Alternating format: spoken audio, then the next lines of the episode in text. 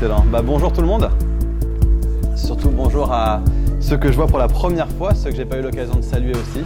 Grand bonjour, bienvenue à, Fireplace. Donc, bah, ceux qui me connaissent pas, je m'appelle Nathan. Et donc avec euh, Kevin, je suis un des responsables de, euh, l'église ici. Et euh, donc si vous êtes bah, avec nous pour la première fois, on est dans une série sur la lettre de Paul aux Romains, qui est une lettre longue de 16 chapitres. Je pense qu'on va seulement faire les 8 premiers chapitres et on arrive au chapitre 7. Donc même pour ceux qui sont avec nous depuis le début de l'année, je pense que c'est quand même bien qu'on prenne un petit temps euh, de récap, de repasser en revue tout ce qu'on a vu euh, jusque-là pour se rafraîchir un petit peu la mémoire euh, avant de se lancer dans Romains 7 qui est notre texte d'aujourd'hui. Donc, c'est parti, donc Romains 1, euh, des versets 1 euh, à 17, Paul en fait introduit la lettre et puis rappelle à l'église à Rome euh, le grand contexte de l'évangile. C'est une, une, église qui se trouve à Rome, il y a un empereur qui commence à faire des siennes et Paul leur rappelle que le vrai Seigneur c'est Jésus et non pas César. Euh, et puis, c'est une église aussi où il y a des tensions entre différentes ethnies, particulièrement entre les juifs et les non-juifs qui n'arrivent pas à s'entendre dans l'église.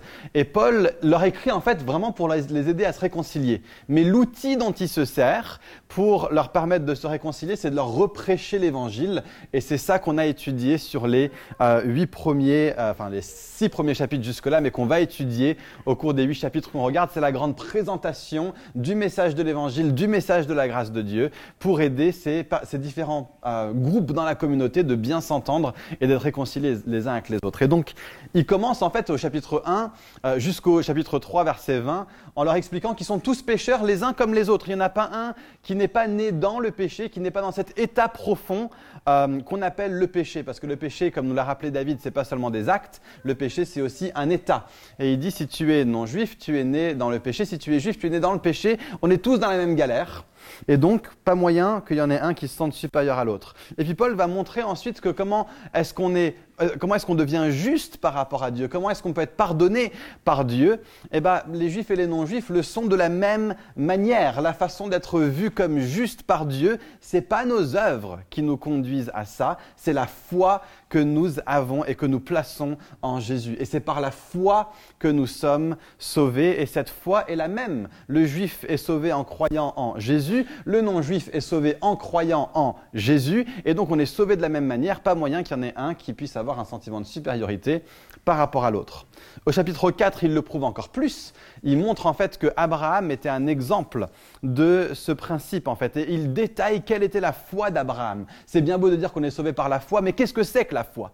Eh bien la foi, c'est un contenu précis par lequel nous confessons que Jésus, ressuscité des morts, est Seigneur de toutes choses. Et on y croit suffisamment fort pour placer notre poids dessus, pour vivre une vie qui est conséquente, qui est cohérente par rapport à cette confession de foi. Autrement dit, ce ne sont pas nos œuvres qui nous sauvent, mais une confession de foi qui est assez forte pour nous sauver, nous conduit à avoir des œuvres de justice et à vouloir faire la volonté de Dieu. D'autant plus que la foi biblique, c'est pas seulement dire je crois que, c'est aussi dire je prête allégeance à je prête allégeance à Jésus, mon Sauveur, je lui suis totalement acquis, et donc maintenant ma vie va s'accorder avec ça. Et puis ensuite, Paul ouvre le capot de la voiture dans Romains 5 pour nous montrer exactement les tenants et les aboutissants de comment ça marche, comment ça se fait qu'une personne pécheresse peut être comptée juste par Dieu par les œuvres de quelqu'un d'autre. Et il nous dit, c'est par la mort de Jésus et par sa résurrection, Jésus devient un nouveau représentant pour l'humanité, un nouvel Adam. Donc tout le monde est représenté par Adam, et lorsque nous plaçons notre foi en Jésus, nous devenons maintenant représentés par Jésus. On a un nouveau passeport, on a une nouvelle identité, on a une nouvelle citoyenneté. Et par cette citoyenneté, nous sommes représentés par notre roi. Et tout ce qui est vrai de lui est mis à notre compte. Et donc Jésus est juste et nous sommes vus par Dieu comme juste. Jésus est saint et donc nous sommes vus par Dieu comme saint. Jésus est parfait et nous sommes vus par Dieu comme parfait en dehors de nos œuvres et par la foi que nous plaçons en Jésus. Et donc dans Romains 6, les gens commencent à se poser la question, mais alors si c'est comme ça qu'on est sauvé, est-ce que ça légitime le péché? Est-ce qu'on fait ce qu'on veut? Et Paul dit non, bien sûr que non, tu es mort pour le péché et tu es vivant pour Dieu en Christ. C'est ce qui t'est arrivé lorsque tu t'es converti, lorsque tu as placé ta foi en Jésus, tu es devenu quelqu'un qui est mort pour le péché. Pourquoi? Parce que, ce qu'on a vu chapitre 5, tout ce qui est vrai de Jésus est mis à ton compte. Jésus est mort pour le péché et donc tu es mort pour le péché. Jésus est ressuscité pour vivre pour Dieu, eh ben, tu es aussi maintenant vivant pour Dieu. Comment est-ce que quelqu'un qui est mort pour le péché pourrait encore continuer à vivre dans le péché? Et puis il commence à parler de la loi, et il dit la loi nous a été donnée euh, non pas pour nous donner la puissance pour être plus semblable à Dieu, mais pour nous placer devant cette dure réalité que Dieu ne pouvait pas nous accepter sur la base de nos œuvres. Et donc le, problème, c'est que nous, souvent, en tant que chrétiens, bah, on, va se placer face à notre péché et on va se rendre compte qu'on pêche encore et on va être désespéré vis-à-vis de ça et on va se dire bah, comment est-ce que je peux lutter contre le péché? Et très souvent, notre stratagème en tant que chrétien, c'est de venir et de dire bah, il faut que je rajoute de la loi. Et ce que Paul est en de dans ce texte, c'est non, non, non. La façon d'être libéré par rapport à nos actes pécheurs, à nos penchants pécheurs, à nos désirs pécheurs, ce n'est pas de repartir à la loi. La loi n'a aucune puissance pour te sauver. Revenez encore plus profondément dans la grâce. Hein. Donc notre stratagème souvent, c'est d'y aller par nos efforts, de, chercher à triompher du péché en luttant par nos propres forces. Hein. Si je fais suffisamment ceci, euh, si je me mets à faire suffisamment cela, alors je vais triompher du péché. Ou bien si je parle euh, de Jésus à suffisamment de gens, eh ben Jésus, enfin Dieu, va m'aimer et je vais être accepté par lui. Ou bien si je prie assez ou que je jeûne assez, Dieu va suffisamment m'aimer et donc je vais être accepté par les gens. Et tout ça, en fait, c'est complètement à l'ouest par rapport à ce que la Bible nous dit sur comment est-ce que nous triomphons du péché. Un Paul est clair par rapport à ce qui nous fait grandir dans ce qu'on appelle en théologie la sanctification, c'est-à-dire devenir de plus en plus semblable à Jésus. Qu'est-ce qui nous sanctifie? Est-ce que c'est toutes sortes de stratagèmes? Est-ce que c'est de l'obéissance à toutes sortes de lois? Non, Romains 6, verset 20. C'est maintenant que vous avez été libérés du péché et que vous êtes devenus esclaves de Dieu que vous avez pour fruit la progression dans la sainteté, autrement dit la sanctification, et pour fin la vie éternelle. Autrement dit, c'est la grâce de Dieu qui nous fait grandir en sanctification. C'est le fait que nous sommes morts pour le péché, que nous sommes maintenant adoptés par Dieu, que nous ne sommes plus esclaves de ce qui nous tenait captifs auparavant. Et donc Paul sait que les Juifs à qui il écrit vont se poser la question, oui mais, ok, attends Paul, je ne suis pas sûr de te suivre. Je ne suis pas sûr de te suivre. Si c'est la grâce qui me sauve, et que c'est la grâce qui me justifie devant Dieu, et que c'est la grâce qui me sanctifie devant Dieu, alors à quoi sert la loi? Et c'est ça toute la question de Romains 7.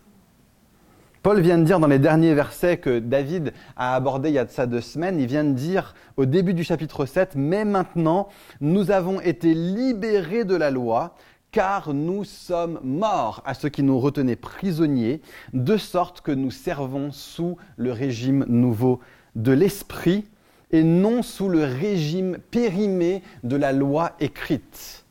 Alors, il faut comprendre que dans le contexte, cette phrase est absolument choquante. Que Paul écrive à des personnes d'origine juive et qu'il leur dise que le régime de la loi est périmé et que nous ne servons plus sous ce régime, c'est absolument choquant. C'est absolument scandaleux. Et donc Paul doit l'expliquer. Hein. Nous sommes libérés de la loi, dit Paul. Nous ne sommes plus sous la loi, nous dit Paul. Nous sommes libres par rapport à la loi, nous dit Paul. Il dit qu'il y avait un régime qui était là, celui de la loi. Et ce régime est périmé et il a été supplanté par un nouveau régime. Cet ancien régime a atteint sa date de péremption. Il est jeté par la fenêtre. Il a été remplacé par autre chose totalement. Et Paul dit même que la loi nous retenait captives et que nous ne sommes plus captifs. La loi prescrivait de façon rigide à quoi ça ressemblait de servir Dieu et maintenant nous sommes libres de ça, libres de ce mode de fonctionnement-là et il y a un nouveau fonctionnement qu'on aborde dans Romains 7 et qu'on va aborder encore plus alors qu'on rentre dans Romains 8. Et ce nouveau mode de fonctionnement, c'est celui de la grâce et c'est celui de l'esprit. Et donc, Romains 7, des versets 7 à 25, si vous l'avez, si vous avez vos Bibles sur votre smartphone, tablette, version papier, sortez-le. Euh, je vous invite à le sortir parce qu'on va vraiment étudier ce texte. Et euh, vous aurez peut-être parfois envie de, regarder pour juste vérifier si ce que je vous dis c'est bien biblique et c'est pas des bêtises. Euh, donc je vous invite à prendre avec moi Romains 7, des versets 7 à 25.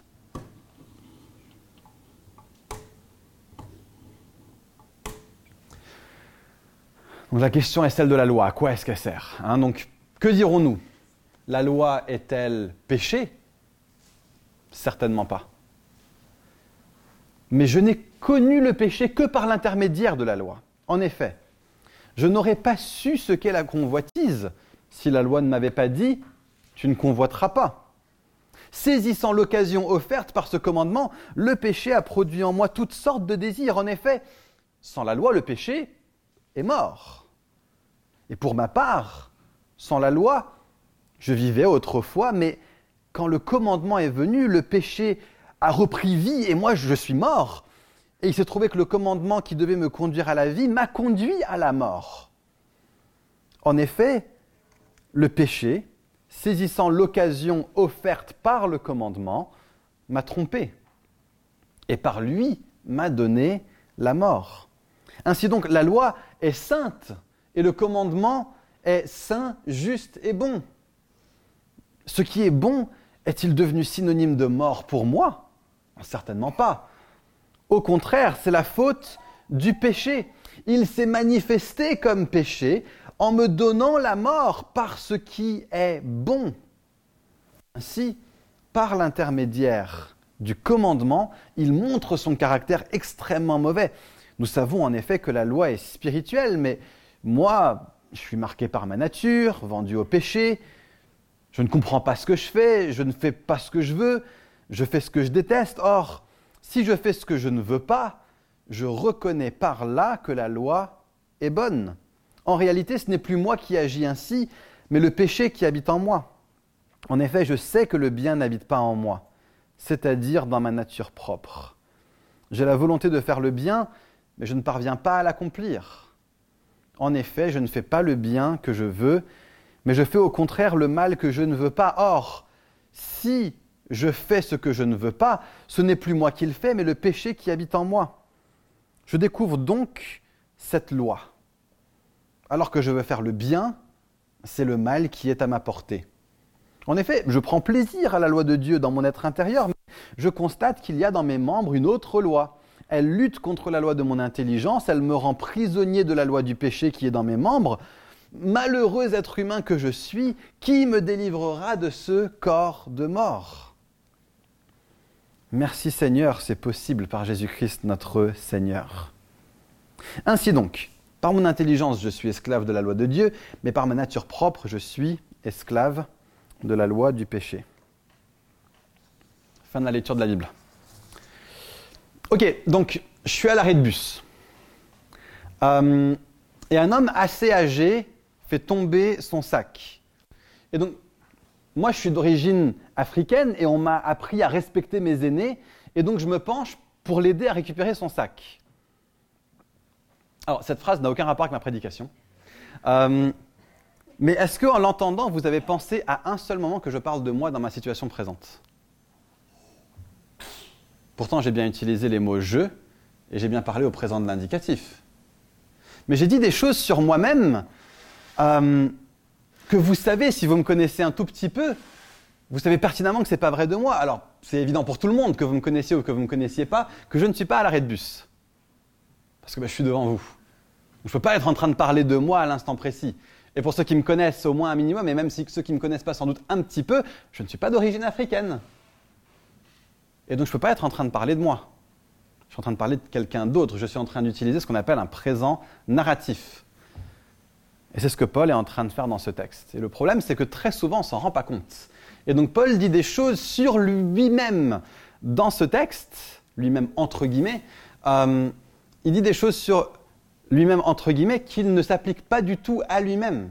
Il est en train de mettre en scène la vie de quelqu'un qui est encore sous la loi. Parce que, on le sait, parce qu'il dit dans ce texte des choses qui vont complètement à l'encontre et qui contradisent totalement ce qu'il avait dit sur l'expérience chrétienne, sur ce qui est arrivé à un chrétien dans les chapitres qui précèdent. Il dit dans ce texte, je suis mort. Or, il vient de dire, depuis les trois derniers chapitres, précisément, que nous ne sommes plus dans le règne de la mort, nous sommes dans le règne de la vie de Dieu.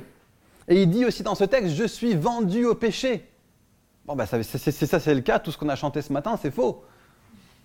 Je suis toujours esclave de la peur, de la mort, de la loi, du péché. Non, je, je ne suis plus toutes ces choses. Paul l'a dit encore et encore et encore dans les versets qui précèdent. Romains 6, verset 11. Considérez-vous comme mort pour le péché et comme vivant pour Dieu. Romains 6, verset 18. Une fois libéré du péché, vous êtes devenu esclave de la justice. Romains 6, verset 22. Maintenant que vous avez été libéré du péché et que vous êtes déjà devenu esclave de Dieu, vous avez pour fruit la progression dans la sainteté et pour fin la vie éternelle. Et donc très souvent quand on lit Romains 7, on pense que Paul est en train de décrire notre expérience à nous aujourd'hui. Et, on peut même être tenté de se dire, ah, ouf, c'est un soulagement. Euh, parce que bah, moi, je m'identifie vraiment à ce qui est dit dans ce texte. Et donc, bah, heureusement que Paul aussi s'associe à ça. Et en fait, j'ai l'impression que ce, texte même, il peut être pour nous comme un, comme un test. Est-ce que nous avons vraiment, vraiment, vraiment cru ce que Paul dit dans Romains 6 Ou est-ce que c'est resté quelque chose de superficiel? Est-ce que nous avons vraiment, vraiment, vraiment cru que nous sommes morts pour le péché? Et le problème, c'est qu'on a du mal à croire que Romains 6 s'applique à nous parce que ça ne correspond pas toujours à notre expérience. Et on a beaucoup de facilité à croire que Romains 7 s'applique à nous parce que ça légitime notre expérience. Sauf que quand on fait l'exégèse du texte, on se rend compte que dans Romains 6, Paul est en train de nous dire nous ne sommes plus esclaves du péché. Et dans Romains 7, il est en train de décrire la vie de quelqu'un qui est encore esclave du péché, mais qui se trouve face à la loi. Et donc mon but dans les... Euh, c'est important qu'on soit juste vis-à-vis de la Bible et qu'on ne laisse pas notre expérience orienter notre compréhension des Écritures, mais plutôt que nous laissons notre expérience être transformée par les Écritures. Parce que c'est la vérité qui nous rend libres et on a un ennemi qui aime nous mentir, qui aime nous mentir, qui ne fait que ça. C'est d'ailleurs son seul outil qu'il a encore à sa disposition. Nous mentir pour nous garder vivants dans l'esclavage auquel nous ne sommes plus soumis. Donc on va regarder ce texte de plus près, on va essayer de voir trois choses. Un, quel est donc le rôle de la loi, selon Paul? Parce que c'est ça la question à laquelle il est en train de répondre. Qui est l'homme de qui parle ce texte? Et puis troisième question, on va se poser la, bah, question, bah, si ce texte ne décrit pas la lutte du chrétien contre le péché, à quoi ressemble la lutte du chrétien contre le péché? Parce qu'il faut être clair, les chrétiens luttent contre le péché. On n'est pas en train d'enseigner le perfectionnisme selon lequel un chrétien ne pêche plus. Ce n'est pas vrai. Beaucoup de textes dans la Bible disent évidemment que nous continuons à pécher. On va voir que notre situation n'est pas aussi grave que celle de Romains 7. Ça ne décrit pas l'expérience chrétienne. Et on peut être libre de ça. Par contre, il y a une lutte contre le péché chez le chrétien et la Bible nous donne même des, moyens pour lutter. Et mon but dans les minutes qui viennent, ça va être de nous conduire à entrer dans une liberté par rapport à tout ce qui pourrait constituer chez nous une double vie. Hein, on est très souriant le dimanche matin, euh, très zélé, etc. Je suis à l'étude biblique à l'heure, etc. Euh, mais que dès qu'on n'est pas avec des chrétiens, notre vie est totalement emportée dans autre chose. La volonté de Dieu, c'est que nous lui appartenions de tout notre être et qu'on soit naturel et simplement qui nous sommes lorsqu'on se réunit en tant que chrétien avec aucune culpabilité et aucun besoin de faire croire aux gens qu'on est plus spirituel ou plus sanctifié qu'on l'est, parce qu'il n'y a pas de condamnation. Donc, ok, relaxons. Église Fireplace, on a le droit d'être imparfait. C'est même normal qu'on soit imparfait. c'est même biblique qu'on soit imparfait et en même temps que ce que nous sommes lorsque nous nous réunissons en tant que chrétiens, ce soit aussi le reflet de notre marche et de notre croissance avec Dieu lorsqu'on est tout seul dans notre chambre ou lorsqu'on est avec des connaissances qui ne partagent pas les mêmes convictions, la même foi, la même espérance que nous. Donc souvenez-vous du contexte. Hein. les, judaïsants à Rome se demandent ce que, Paul pense vraiment de la loi. Qu'est-ce qu'il pense vraiment de la loi, Paul, finalement? Et comme il, euh, comme il a dit que la loi nous garde euh, dans notre état de mort face au péché, les gens se disent, mais Paul, est-ce que la loi est mauvaise? Et Paul leur dit que non, non, bien sûr que non. La loi, elle est sainte, juste et bonne. Mais le fautif, c'est moi. Le fautif, c'est le péché dans mon ancienne nature. La raison pour laquelle je pêche n'est pas la loi. C'est mon péché qui fait que je pêche lorsque je suis face à la loi. Mon ancienne nature pécheresse qui faisait que j'y désobéissais à ces commandements de Dieu. Mais une chose que fait la loi dans ce que Paul nous enseigne ici, c'est que la loi éveille en l'homme le désir de pécher. Hein, si, tu te promènes au, parc et tu es là sur le chemin normal, tu vois une belle pelouse à côté de toi, sympa, il y a une belle pelouse à côté de moi. Et tu vois pelouse interdite qui est marchée dessus. Qu'est-ce que ça éveille en toi, le pelouse interdite? C'est Ah, hein, j'ai un petit peu envie d'aller marcher dessus maintenant. Le commandement éveille le péché. Hein, il l'active. Et donc, euh, euh, Paul parle ici de l'expérience de quelqu'un qui est face à la loi et qui se trouve sous la loi. Hein, donc, pensons à un petit garçon d'origine juive. Il est mort dans son péché parce qu'il est encore en Adam, il n'a pas encore été régénéré en Christ. Et donc il fait sa bar mitzvah, ce petit garçon. Et il est exposé à la lecture de la loi pour la première fois. Et il entend ce commandement. Tu ne convoiteras pas. Donc il va voir son papa et il dit Papa, ça veut dire quoi convoiter? Son papa il lui dit bah, Écoute, fiston, convoiter, c'est par exemple vouloir que la Tesla toute neuve de notre voisin nous appartienne à nous. là, le fiston, il se dit, ah tiens, c'est vrai, c'est une possibilité que la Tesla toute neuve de notre voisin nous appartienne à nous. Et c'est vrai que ce serait vraiment bien. Et donc j'ai envie de la voir, la Tesla toute neuve de mon voisin. Le commandement a éveillé le péché en moi, quelque chose auquel j'avais jamais pensé jusque-là. Le fait de connaître le commandement de Dieu et de comprendre le commandement de Dieu éveille en moi le péché. Pourquoi? Parce que je suis mort dans le péché. Et si je suis mort dans, mon péché, lorsque je suis face à la loi de Dieu, ce que le péché va faire en moi, c'est que face à la loi, c'est le péché qui va venir. Et donc, ce petit garçon, ça donne à la convoitise. Et puis il s'arrête. Ah non, non, non, cette belle loi que je viens d'entendre, elle me dit de ne pas convoiter. Mais et cette loi, je l'aime, je lui trouve de la valeur à cette loi.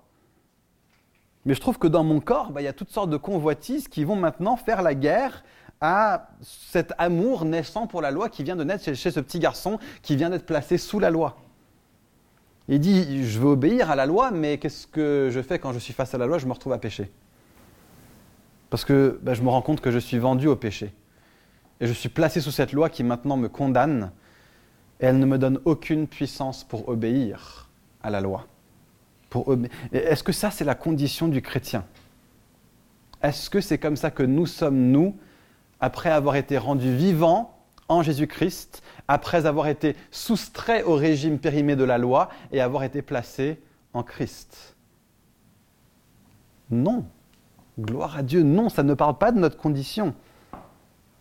Cet homme, dans Romains 7, ne parle pas d'un côté d'un païen fini qui n'en a rien à faire de Dieu et de la loi de Dieu, elle ne parle pas non plus d'un chrétien né de nouveau qui a été régénéré en nouveauté de vie, avec la puissance du Saint-Esprit en lui qui lui a conduit à dire oui à Jésus, qui lui a donné la vie nouvelle de Jésus, par l'identité avec Jésus-Christ, par laquelle nous sommes morts pour le péché et vivants pour Dieu en Jésus-Christ. Ça ne correspond pas non plus à cette personne-là.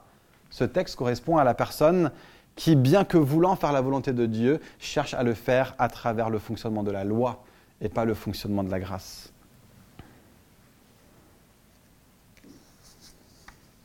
Ce texte ne parle pas du païen ni du né de nouveau. Ce, païen parle, ce, texte parle de l'homme religieux qui cherche à faire la volonté de Dieu à travers la loi. Et c'est l'homme sous la loi qui crie Malheureux que je suis, qui me délivrera de ce corps de mort Voilà le cri d'une personne qui est sous la loi et qui a désespérément besoin de Jésus. Et la réponse de Paul, c'est Gloire à Dieu, c'est possible par Jésus-Christ.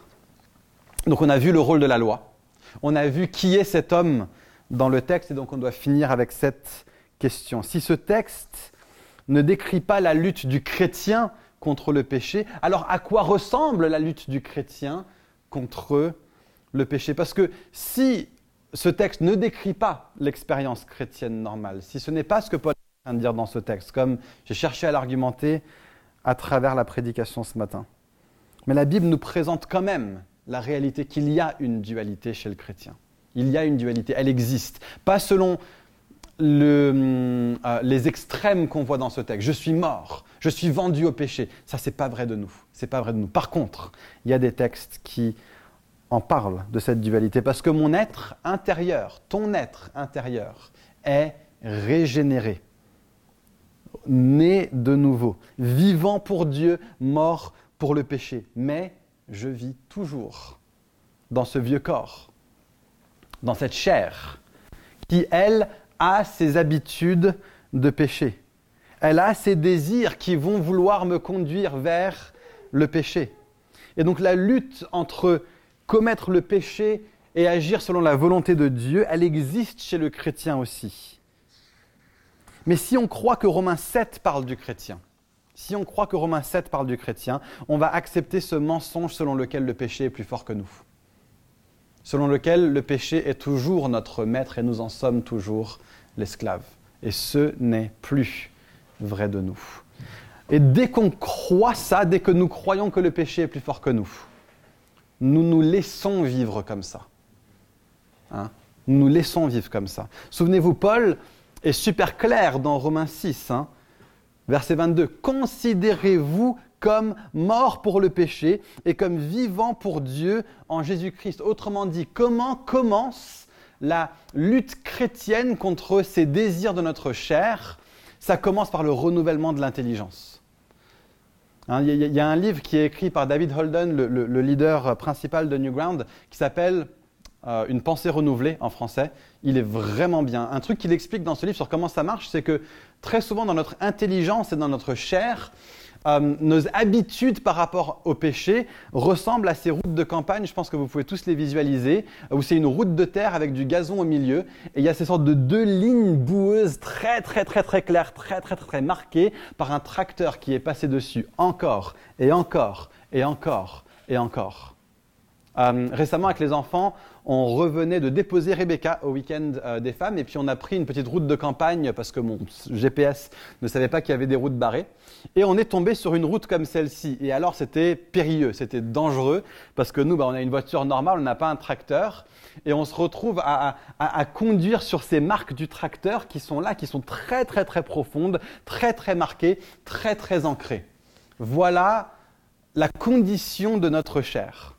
Voilà la condition de euh, notre corps et même de notre intelligence alors que nous venons à Christ. Par le passé, il y a eu des modes de fonctionnement, il y a eu des façons de réfléchir, encore et encore, la même et la même et la même et la même et la même. Je dois faire ceci, je suis conduit vers cela, je suis attiré par ceci, j'ai un désir pour cela, j'ai une passion envers cette chose qui maintenant je sais est contre la volonté de Dieu. Et ces lignes dans ma pensée, ces lignes dans ma chair, dans mes habitudes, même peut-être ça peut être notre emploi du temps qui constitue certaines de ces lignes dans notre vie, ça peut être des relations qui peuvent constituer ces lignes qui vont nous conduire à nous, à, nous conduire d'une certaine manière. Mais la libération qui s'est passée pour nous maintenant en Jésus-Christ, c'est que nous ne sommes plus dans cet ancien tracteur. Mais on peut revenir, on a tellement l'habitude d'aller dans ce tracteur et de suivre ces lignes. Nous ne sommes plus maintenant esclaves à ces choses, plus esclaves à ces façons de penser, plus esclaves à ces façons de nous conduire. C'est pour ça que Paul commence en disant Romains 6, considérez-vous. Hein, la première chose qui change, c'est la façon dont on se considère. La première chose qui change, en gros, c'est notre théologie. Est-ce que ce que Jésus a fait à la croix a vraiment fait une différence? Est-ce que ce que Jésus a fait à la croix m'a vraiment conduit à mourir pour le péché et à être vivant pour Dieu en Jésus-Christ? Est-ce que c'est vraiment, vraiment vrai? Et même si parfois ma chair hurle le contraire, mon esprit est vivant pour Dieu en Jésus-Christ. Donc ça commence par le renouvellement de l'intelligence. Je suis esclave du péché. Non, non, non. Tu n'es plus esclave du péché.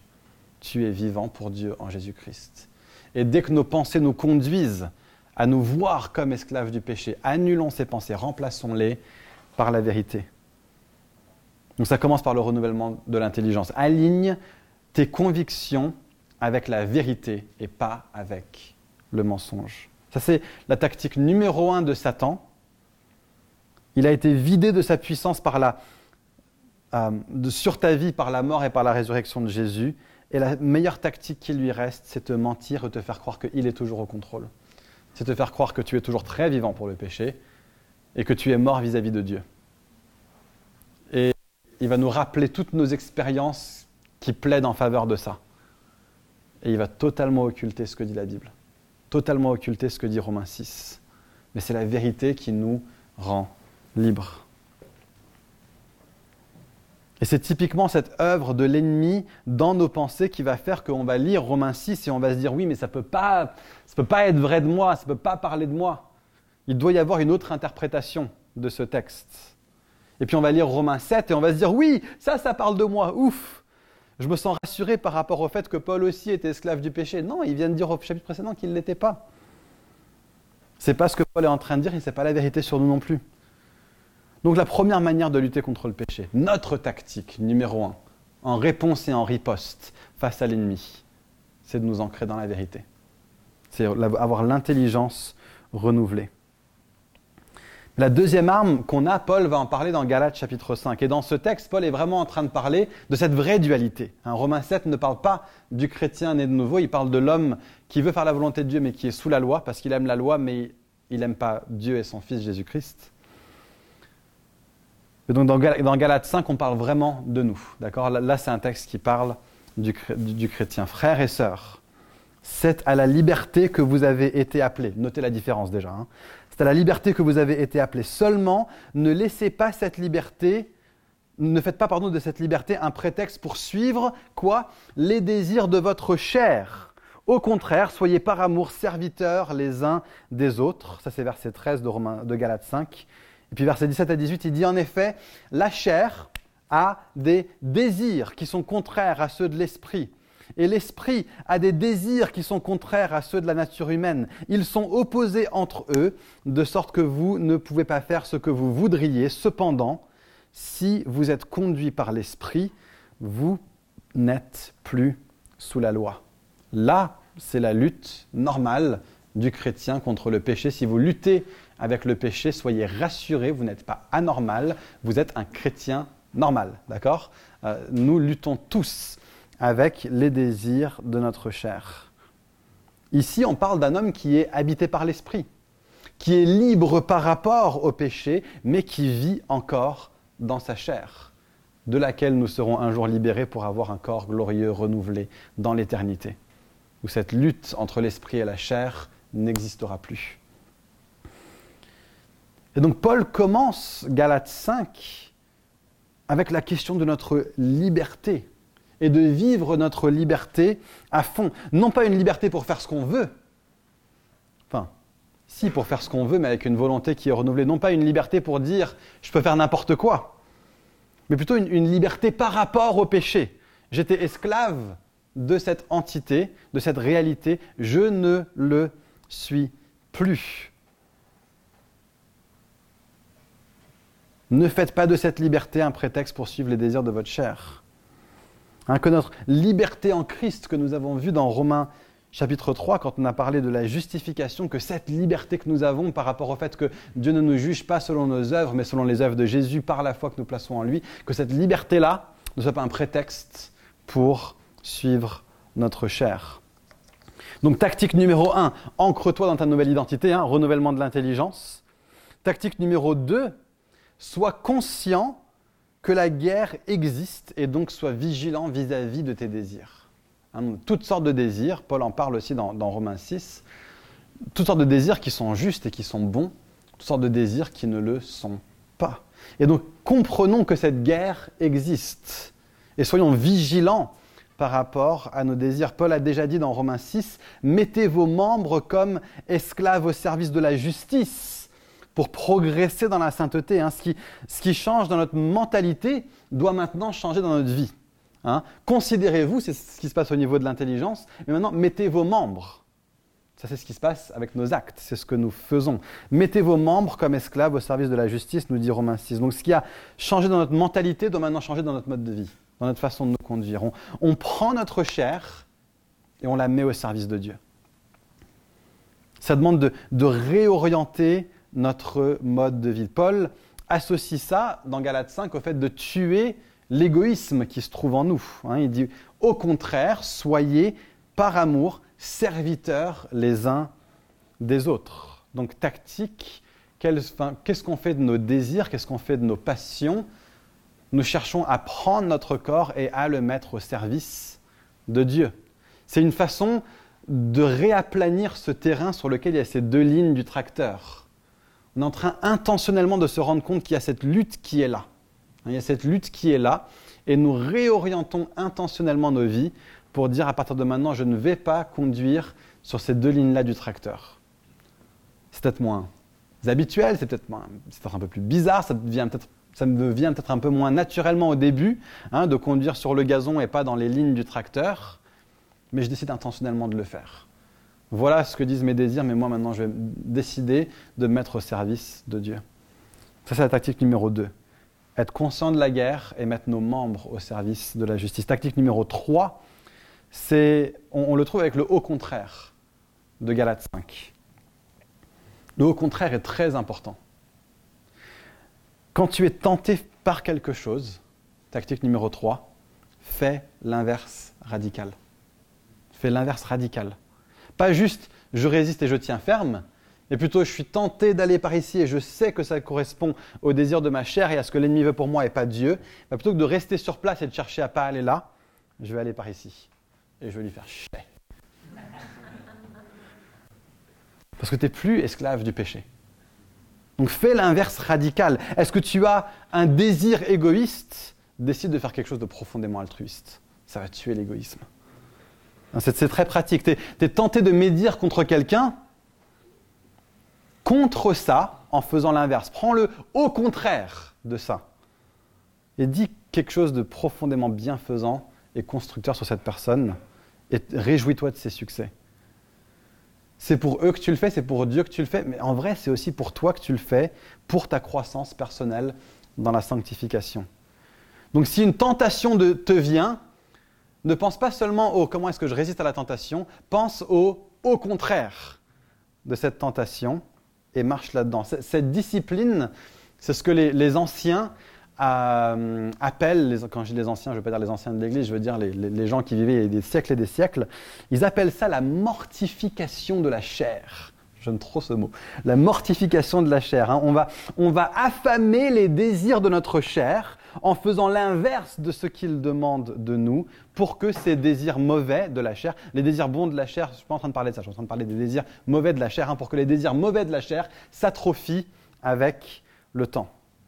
Si on s'adonne à ces désirs, ils vont grandir. Hein. je pense qu'on a tous, est tous passés par des saisons dans lesquelles on s'est laissé aller et on a laissé ces choses mauvaises que la chair demandait de nous on, a commencé à le faire, et puis bah, plus on le faisait, plus les désirs étaient grands, et plus les habitudes étaient grandes, plus les traces du tracteur sur nos vies et sur notre pensée étaient en train de s'approfondir et de s'agrandir. Mais lorsque nous faisons l'inverse, lorsque nous marchons sur l'herbe plutôt que sur les traces du tracteur, on va voir de plus en plus en plus que la profondeur de ces traces de tracteur s'atténue et s'estompe. Ça s'appelle la mortification de la chair. Tactique numéro 4, et c'est notre dernière tactique, on arrive sur Romains 8, hein, on, est en train de finir Romains 7 à partir de dans, deux dimanches. Kevin va nous emmener sur Romains 8 et on va regarder de façon bien plus entière cette tactique numéro 4. Mais elle est déjà mentionnée dans Galates, elle est déjà mentionnée aussi dans Romains 7. La lutte contre le péché, c'est une lutte entre l'Esprit de Dieu qui vit en toi et, ton ta chair qui correspond à ton ancienne nature. Et donc la meilleure tactique pour l'emporter, c'est ce que Paul dit dans Galates 5. Si vous êtes conduit par l'Esprit, vous n'êtes plus sous la loi. Donc vivre par l'Esprit, c'est l'arme de destruction massive qui nous est donnée par Dieu pour ce combat. si on regarde juste, je te pique Romains 8, verset 14, Kevin si par l'Esprit vous mettez à mort les œuvres de la chair, vous vivrez. Hein, notez comment on mortifie la chair. Notez comment se passe cette mortification de la chair par l'Esprit. Hein, si par l'Esprit vous mettez à mort les œuvres de la chair, vous vivrez. Vous serez, vous fonctionnerez dans le règne de la vie les judaïsants dans l'Église voulaient mortifier la chair par la loi. Mais Paul nous dit non, non, non, c'est l'Esprit de Dieu en nous et la place que nous lui laissons qui conduit à la mortification de la chair. Et donc on ne fonctionne plus avec le mode de fonctionnement légaliste. Mais on cherche à créer de la place pour la présence de l'Esprit de Dieu dans notre quotidien. On cherche à être fraîchement rempli de Dieu pour devenir plus comme lui. Regardez dans, le livre des Actes les trois exemples de l'usage du mot rempli de l'Esprit ou rempli du Saint-Esprit. C'était des moments où la personne en question se trouvait en crise, dans une situation très très difficile. Et puis on nous dit, et Pierre, rempli de l'Esprit, se tint devant le Sanhédrin et leur tint des paroles, etc. Ou bien Étienne, rempli de l'Esprit alors qu'il est sur le point d'être lapidé, rempli de l'Esprit, se trouve la capacité à parler à ces personnes. Ou bien un autre passage où Paul est face à des opposants et on dit, et Paul, rempli de l'Esprit. Hein, alors que nous sommes face à des tentations, alors que nous sommes face à des épreuves, alors que nous sommes face à des choses qui luttent contre notre vie pour Dieu, la plénitude de l'Esprit est une arme de destruction massive. La vie de l'Esprit de Dieu est tellement, tellement, tellement une clé pour nous. Et c'est une façon de lutter contre le péché qui ne correspond pas aux œuvres de la loi. Tellement souvent on va vers la loi. Il faut que je, il faut que je, il faut que je. Il n'y a qu'à faucon. La lutte chrétienne contre le péché, j'ai besoin du Saint-Esprit de Dieu. Et Dieu me transforme à son image. Et Dieu me donne, m'a donné la puissance pour croire en lui. Dieu m'a donné tout le nécessaire pour être justifié par lui. C'est Dieu maintenant qui va me donner la puissance pour lui ressembler de plus en plus. Je laisse de la place dans ma vie pour la présence du Saint-Esprit. Donc je vous invite à trouver les moyens dans votre vie, dans votre quotidien, à vous assurer que vous laissez de la place pour le Saint-Esprit. Vous n'avez pas besoin d'attendre de venir le dimanche pour qu'un responsable vous impose les mains pour que vous receviez une plus grande portion de la plénitude du Saint-Esprit de Dieu. Il n'y a pas besoin d'un responsable d'église pour venir à vous. Ayez juste soif. Hein. Quiconque a soif et vient à moi, je donnerai à boire. Celui qui a soif des fleuves d'eau vive couleront de lui, comme le dit l'Écriture. C'est à notre portée à tous. C'est à notre portée à tous. Maintenant, si vous êtes là ce matin et que vous dites, je n'ai même pas la puissance de prier pour plus du Saint-Esprit, pas de souci, on est là pour soutenir les uns les autres. Très très prêt à imposer les mains sur des personnes ce matin pour que vous receviez quelque chose de plus de, la part du Saint-Esprit. Donc si vous voulez ça, bah, venez me voir après, après la célébration, allez voir Kevin. Très très heureux de prier pour vous. Mais vous n'avez pas besoin de ça. Vous n'avez pas besoin de ça. L'Esprit de Dieu est là dans votre salon, là dans votre cuisine, là alors que vous êtes toujours couché au lit et que vous avez du mal à vous lever. Et euh, ça veut dire quoi ça?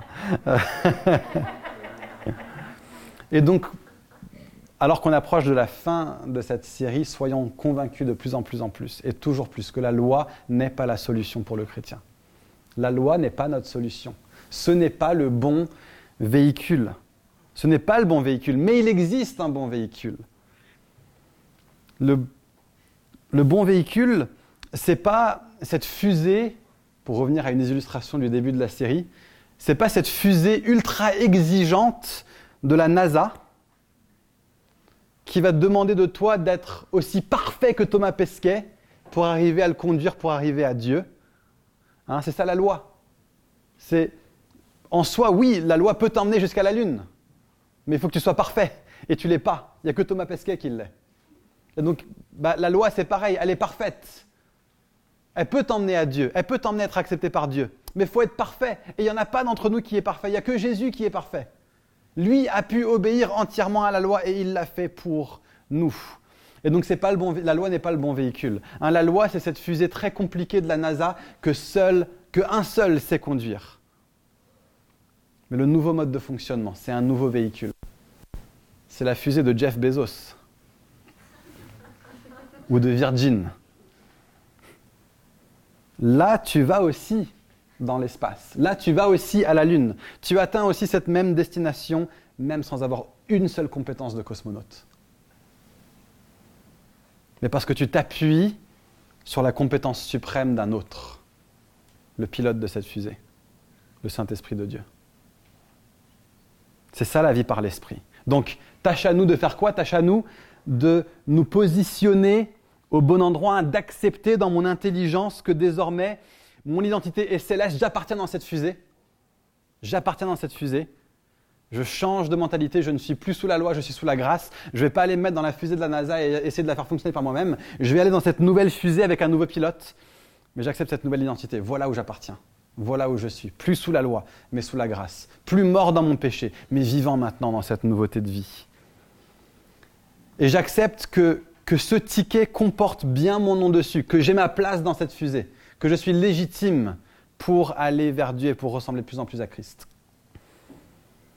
Et puis je vais mettre mes membres, hein, deuxième tactique, au service de cette nouvelle identité. Je vais me lever et je vais avec mes propres pieds aller dans cette fusée. Je mets mes membres au service de cette nouvelle identité. Et puis je vais faire le contraire de toutes mes impulsions qui chercheraient à me garder hors de la fusée. Alors que mes impulsions me font dire mais j'ai peur et je sais pas et je suis pas sûr, plutôt que de juste résister à cette peur, je vais prendre le pas contraire et je vais dire peur, je vais pas t'écouter, je marche vers la fusée et je rentre dedans. Je fais le contraire.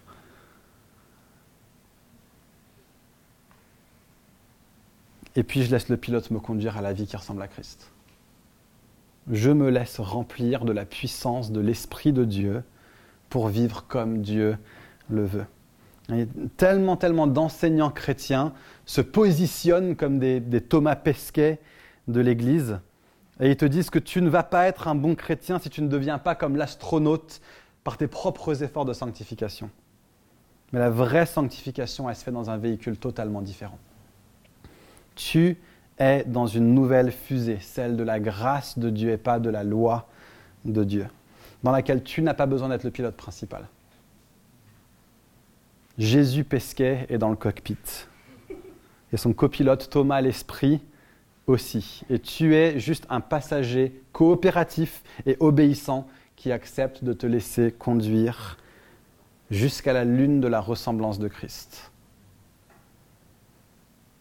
C'est comme ça qu'on évite de vivre une double vie chrétienne. Pas par toutes sortes d'efforts et de stratagèmes, mais quatre tactiques toutes simples par lesquels nous vivons dans la grâce plutôt que dans la loi. Ceux qui vivent sous la loi et pas sous la grâce sont obligés de vivre une double vie. C'est obligé. Tu dois bien paraître à l'église le dimanche, c'est obligé. Super zélé et dépité devant son péché en dehors. Mais une bonne fois pour toutes, alors qu'on avance vers la fin de cette série, ne soyons pas un peuple de la loi. Soyons un peuple de la grâce. Fireplace. Ensemble. Acceptons tout ce que nous dit la Bible tout ce que nous dit Romains 6, tout ce que nous dit Romains 7, tout ce que va nous dire Romains 8, tout ce que nous dit Galates 5. Nous sommes morts par rapport au péché. Et nous ne sommes plus un peuple sous la loi, mais un peuple sous la grâce de Dieu. Pas un peuple qui se croit être soumis au péché, mais plutôt un peuple qui se sait être rempli de l'Esprit de Dieu et qui vit sa vie en cherchant toujours plus cette plénitude. Ne soyons pas un peuple qui règne dans le règne de la mort, mais un peuple qui règne dans le règne de la vie de Jésus. Et donc, alors que ceux qui sont sous la loi s'écrivent Malheur à moi, pauvre ver de terre misérable que je suis, qui me délivrera de ce corps de mort?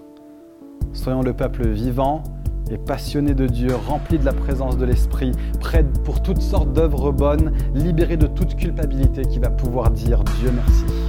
C'est possible par Jésus-Christ.